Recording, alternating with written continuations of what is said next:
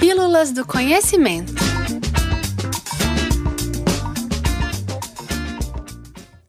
Olá, tudo bem? É, meu nome é Estela Chitani Silva, sou Belo Horizontina, tenho 28 anos de idade.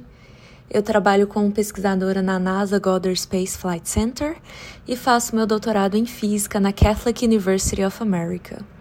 É, eu sou mestre em física pela mesma faculdade e eu sou bacharela em física pela Universidade Federal de Minas Gerais. Oi, pessoas, tudo bom? Então, essa pílula vai ser um pouquinho diferente. Nela, quem vai falar com vocês é Stella Stani. Ela já fez muitas coisas incríveis, inclusive liderou um grupo de pesquisas responsável por encontrar um exoplaneta. A gente conseguiu conversar um pouco com ela e fizemos algumas perguntas. O que vocês vão ouvir hoje são as respostas dela. Então, primeiramente eu queria dizer que eu sou muito grata pelo FMG, pelas oportunidades que eu tive, pelos professores que tinham carinho pela gente, pelas pessoas que eu conheci. Muitos dos meus melhores amigos são pessoas que eu conheci lá na UFMG. Mas certamente não foram só flores, né? Então, ansiedade, noites mal dormidas, choro, tudo isso aconteceu porque a UFMG ela é puxada, ela não é uma faculdade fácil. Eu acho que eu passava o dia inteiro na UFMG, né? Vocês perguntaram como que era a minha vida no campus. É, ou eu estava na aula, ou eu estava estudando, ou eu estava fazendo pesquisa, ou monitoria.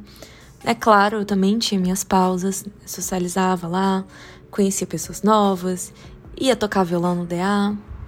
Mas muitas vezes, quando eu penso assim, eu lembrando, é, eu chegava no FMG de manhã e saía só de noite. O primeiro planetário que eu entrei foi o do Espaço Conhecimento quando eu já era adolescente, quando eu estava naquela fase do ensino médio, sabe?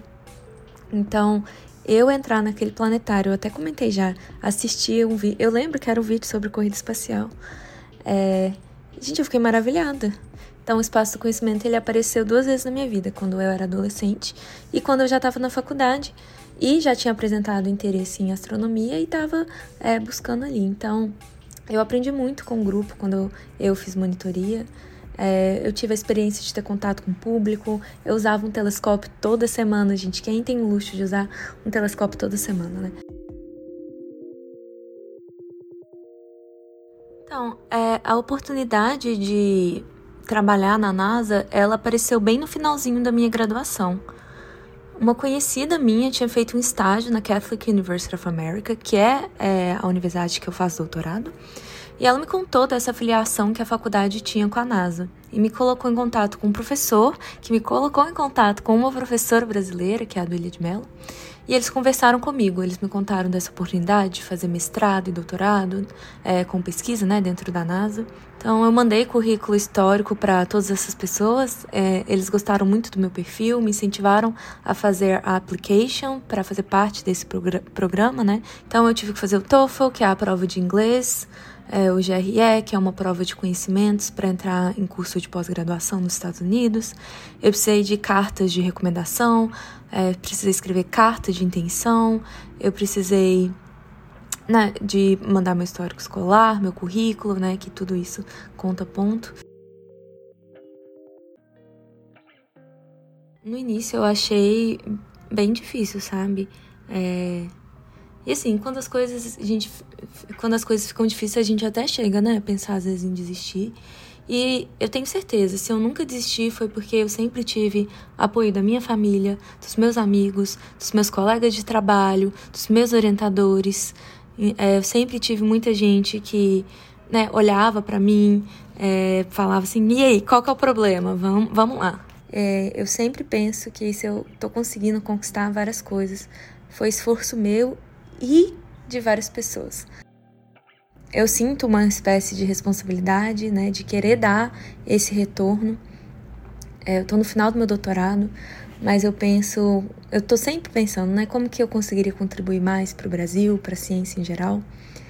É, eu também tenho uma visão de que é, as pessoas que vieram antes de mim, elas foram abrindo portas e eu tô aqui para abrir portas para mais pessoas. Eu também dei muita sorte porque eu fiz Ciências Sem Fronteiras durante a minha graduação, eu fui para o Canadá Então eu já estava acostumada com a maioria das terminologias de física em inglês, o que me ajudou muito, né, na, na faculdade. Só que tem um, um, diferencial, assim, que não é, não é só a língua, né? Porque, por exemplo, no Brasil eu morava com a minha família, é, eu cresci a minha vida toda no Brasil. Então eu sabia como as coisas no Brasil funcionavam. Aqui eu tinha que, além de estar fazendo tudo sozinha, eu não sabia aonde as coisas ficavam, como que fazia as coisas aqui, como que funcionava, o que, que eu tinha que fazer, né? Então, assim, no início eu sentia que todo dia era um 7 a 1 diferente, sabe? Mas agora, já tem uns anos que eu tô aqui, eu me sinto bem mais adaptada, eu sei onde ir, o que fazer, né? Eu tenho meus amigos que pensam parecido comigo. Acho que Washington DC é uma cidade muito legal, porque ela é muito internacional. Então tem muita gente acostumada com pessoas de fora, são né, pessoas abertas a pessoas com culturas diferentes da delas. Então, assim, é, foi um processo, né, para chegar no ponto que eu tô agora de conforto e adaptação. Mas eu acho que quando eu penso nas dificuldades, eu penso mais do que a barreira linguística na universidade ou no trabalho. Eu penso também na barreira linguística, né, seja para fazer amigo ou até para resolver um problema, né? Você tem que ir lá resolver um problema com, não sei, tem que ir no banco, tem que pagar imposto, tudo isso são barreiras, né? E isso é com o tempo, né, que você vai absorvendo, que você vai aprendendo. E você ter pessoas, né, que te apoiam, é, que acreditam em você, que, que, que veem, né, você como uma pessoa que, que tá tentando, que tá se esforçando, como uma pessoa, né, boa, que tá, que quer o bem pro outro, isso é, faz total diferença.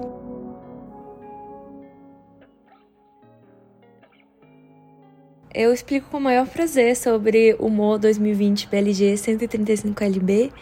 É o meu showdozinho. É... Então vamos lá. Existe um fenômeno físico chamado lente gravitacional. Basicamente, o campo gravitacional de um objeto com massa, ele causa uma curva no espaço-tempo, e essa curvatura faz com que a luz seja desviada. Então, assim, da mesma forma que uma lente ótica, ela consegue focar a luz, a massa ela também tem esse potencial. Por isso é que a gente chama de lente, porque parece uma lente, só que é uma lente devido ao campo gravitacional, então é uma lente gravitacional. Então, se a gente está ali observando uma estrela e um objeto massivo ele passa alinhado na frente dela, a gente vai ter ali uma amplificação do brilho da estrela, que é explicada né, por essa passagem desse outro objeto. E foi isso que aconteceu com o que a gente chama do, do MOA 2020 PLG 135 LB. É, eu faço parte de uma colaboração que é, chama MOA, Microlens Observations in Astrophysics, então, observações de microlente em astrofísica. E é uma colaboração que acompanha o brilho das estrelas para identificar eventos de microlente gravitacional.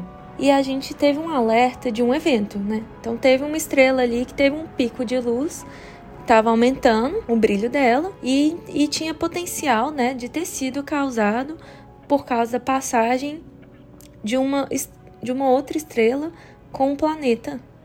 E é, eu já fazia né, parte da colaboração tinha um tempo, e eles me convidaram para liderar a análise daqueles dados, para a gente ver o que, que seria a causa física do que a gente estava observando. A gente tinha né, a chance de ser um, um, uma estrela com planeta, mas a gente não tinha certeza, precisava ser feita uma análise ali. Eu aceitei, claro, é, foram meses de pesquisa para provar que o que a gente tinha ali é, né, que o, era o sinal de um planeta. A gente teve que testar vários modelos físicos, né, tudo é questionado, inclusive a qualidade dos dados são questionados. É um processo bem rigoroso, em colaboração com vários cientistas do mundo. É, para você publicar, né, passa por um jornal sério, com revisores, para garantir ali a qualidade científica do, do que você está falando. É, e o resultado né, de tanto esforço foi a descoberta do, desse planeta chamado Mo 2020 BLG 135LB, que é um planeta super distante.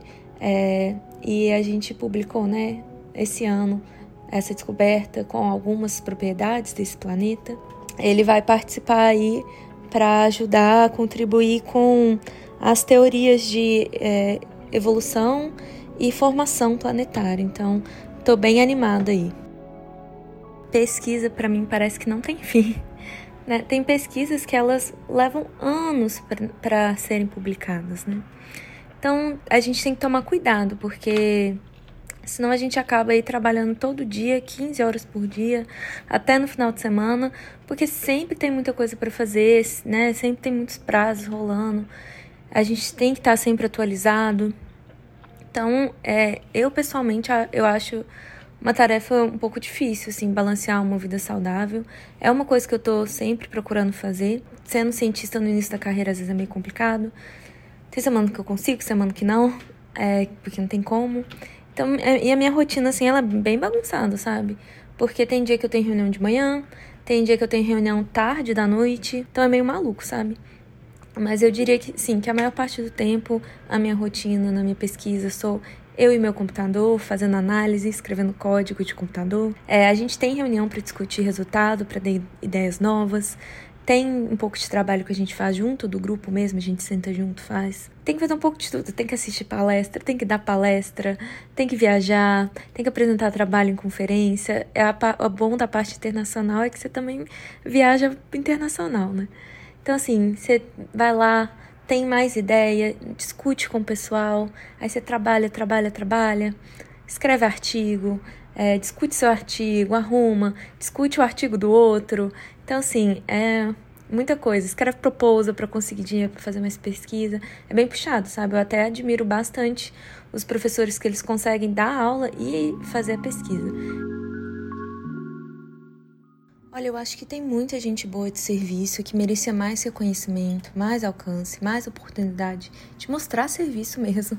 É, eu vejo cientistas no Twitter, no Instagram, no TikTok. É, penso que é difícil chegar no público, talvez até pela forma que o mundo funciona agora, que você tem muita informação e não tem filtro nenhum. É, eu não sei como que as pessoas vão fazer para contornar isso. Mato palma pra galera que tá aí divulgando, principalmente na internet, porque eu acho a internet muito ingrata. É, às vezes você tá lá só tentando compartilhar uma informação científica que você acha bacana e aparece gente infeliz nos comentários, né? Eu creio que falta incentivo, falta isso ser visto como um trabalho que gasta tempo, falta espaço para essas pessoas aparecerem mais. É, eu não penso que falte divulgador, é, igual eu falei, eu acho que tem muita gente boa por aí. O que falta, ao meu ver, é esse alcance, é esse respeito pelo trabalho do, do outro. Eu super recomendo seguir perfil no Twitter e no Instagram de instituições científicas ou acadêmicas, porque aí elas sempre vão estar postando coisa que é ciência. E no Twitter tem uma hashtag, são duas, né, hashtags. Tem a AstroThreadBR e tem a AstroMiniBR, que são tags de astro, uh, são hashtags de astronomia, sabe? Então o pessoal que quer ficar aí é, atento do que está rolando de novo, essas hashtags são muito boas no Twitter acho que infelizmente ainda tem muito machismo na área. Agora é mais discreto que antigamente, é meio assim nas entrelinhas. É, infelizmente eu já vi professores e colegas agindo de forma machista óbvia. Só que tem outras formas que é, é difícil você provar que é machismo, né? Porque ela tá meio ali inconsciente. Vou dar um exemplo. Tem um estudo, isso para Proposal do telescópio Hubble, que ele mostrou que na hora de julgar o trabalho do outro, se o painel sabia que o cientista era homem, a nota em geral era maior, e se o painel sabia que era mulher, a nota era menor. Aí você pode me falar assim: ah, mas pode ser que os caras, os cientistas homens, eram melhores que as mulheres. Tá, poderia ser. Mas aí o que, que eles fizeram? Eles fizeram é, o processo ser anônimo. Então você não viu o nome de quem escreveu. E aí, o que, que aconteceu? Assim, o, o, nome é o que te dava a dica, né, do gênero da pessoa. E aí, o que aconteceu? A taxa de sucesso ficou balanceada entre os gêneros. Então, ser anônimo balanceou a taxa de sucesso. Na verdade, nem, nem chegou assim a balancear. Na verdade, as mulheres ficaram até com uma, uma taxa de sucesso maior. Mas um pouquinho só maior, então a gente fala que ficou balanceado ali, porque antes não era nem perto, tá? Era, tinha um, um gap ali bem grande. Então, esse tipo de coisa a gente ainda tem que trabalhar, tem muita coisa para ser trabalhada. É, a gente tem que estar tá aberto a ver se tem uma coisa, porque as pessoas podem argumentar, ai, nada a ver. Mas não, então vamos testar, né? A gente é cientista, vamos testar aí, vamos ver se é. E, e o que dá, né? Tem hora que é difícil, então a gente tem que pensar como que a gente vê. E não só isso, né? Tem que trabalhar também a cabeça das pessoas para elas pararem de achar que só homem que é muito serviço. É uma construção social que a gente tem que ter um trabalhinho.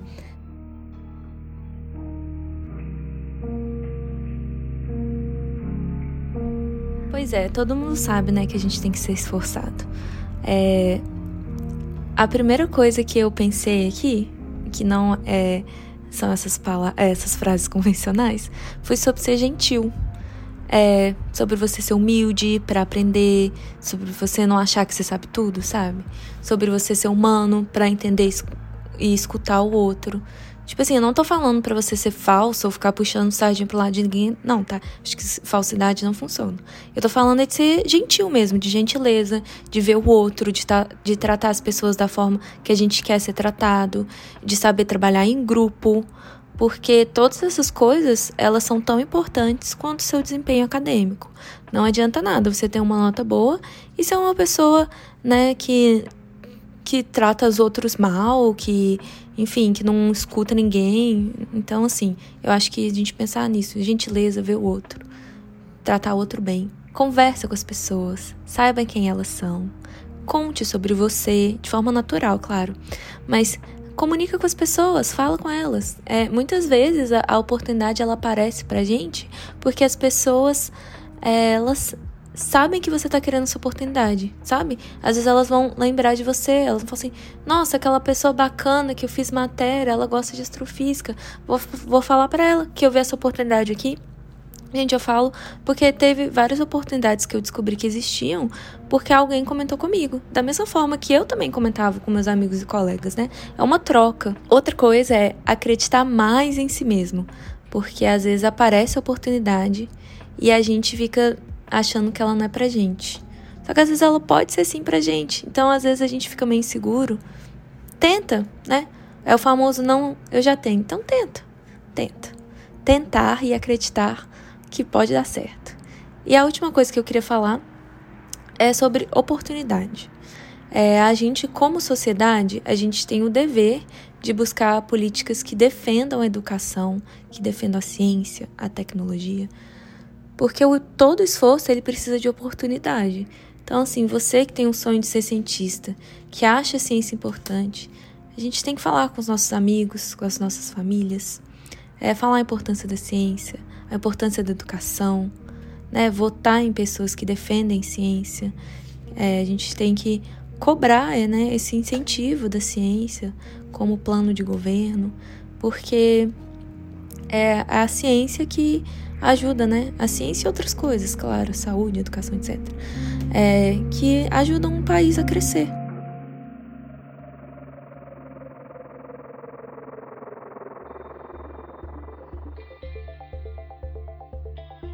Esse episódio foi gravado no Laboratório de Experimentações Sonoras da UFMG e a sonoplastia foi feita por Frederico Pessoa. Nós agradecemos demais Stella Stone da Silva por ter disposto um pouquinho de seu tempo para falar com a gente e explicar também sua pesquisa e sua rotina na Agência Espacial Norte-Americana. Todas as conversas foram mediadas por Fernando Silva, aluno de Relações Públicas e assistente do Núcleo de Comunicação e Design do Espaço do Conhecimento UFMG. Já o texto foi escrito por mim, Gabriel Barcelos, estudante de jornalismo e bolsista de som do espaço. Como complemento ao que a Estela falou sobre o machismo estrutural enraizado à plena vista na ciência mundial e também em incontáveis outras áreas, deixamos um link para uma reflexão da pesquisadora do Centro de Pesquisa em Ciências, Tecnologia e Sociedade do IPEA sobre a exclusão sistemática sofrida por mulheres em contraste com sua grande atividade nas produções acadêmicas. Se vocês gostaram desse episódio especial, comenta com a gente nos perfis das redes sociais. A gente está sempre publicando coisas novas por lá, como a programação do espaço, quizzes, curiosidades da vida, do universo e tudo mais, além de recomendações semanais de filmes, livros e séries. O Instagram e Twitter são espaçofmg. E no Facebook vocês nos encontram por Espaço do Conhecimento FMG, tudo sem cedilha. Lembro vocês também divulgarem essa pílula com sua turma e também avaliarem a gente na estrelinha que fica lá no perfil do programa. Só custa um segundo do teu tempo e ajuda a gente demais aqui na plataforma. Às terças-feiras temos textos novos no blog do Espaço. O link tá lá na descrição. E todas as quintas, episódios novos do Pílulas do Conhecimento comigo, Gabriel Barcelos. Muito obrigado por escutarem até aqui e até breve, pessoas!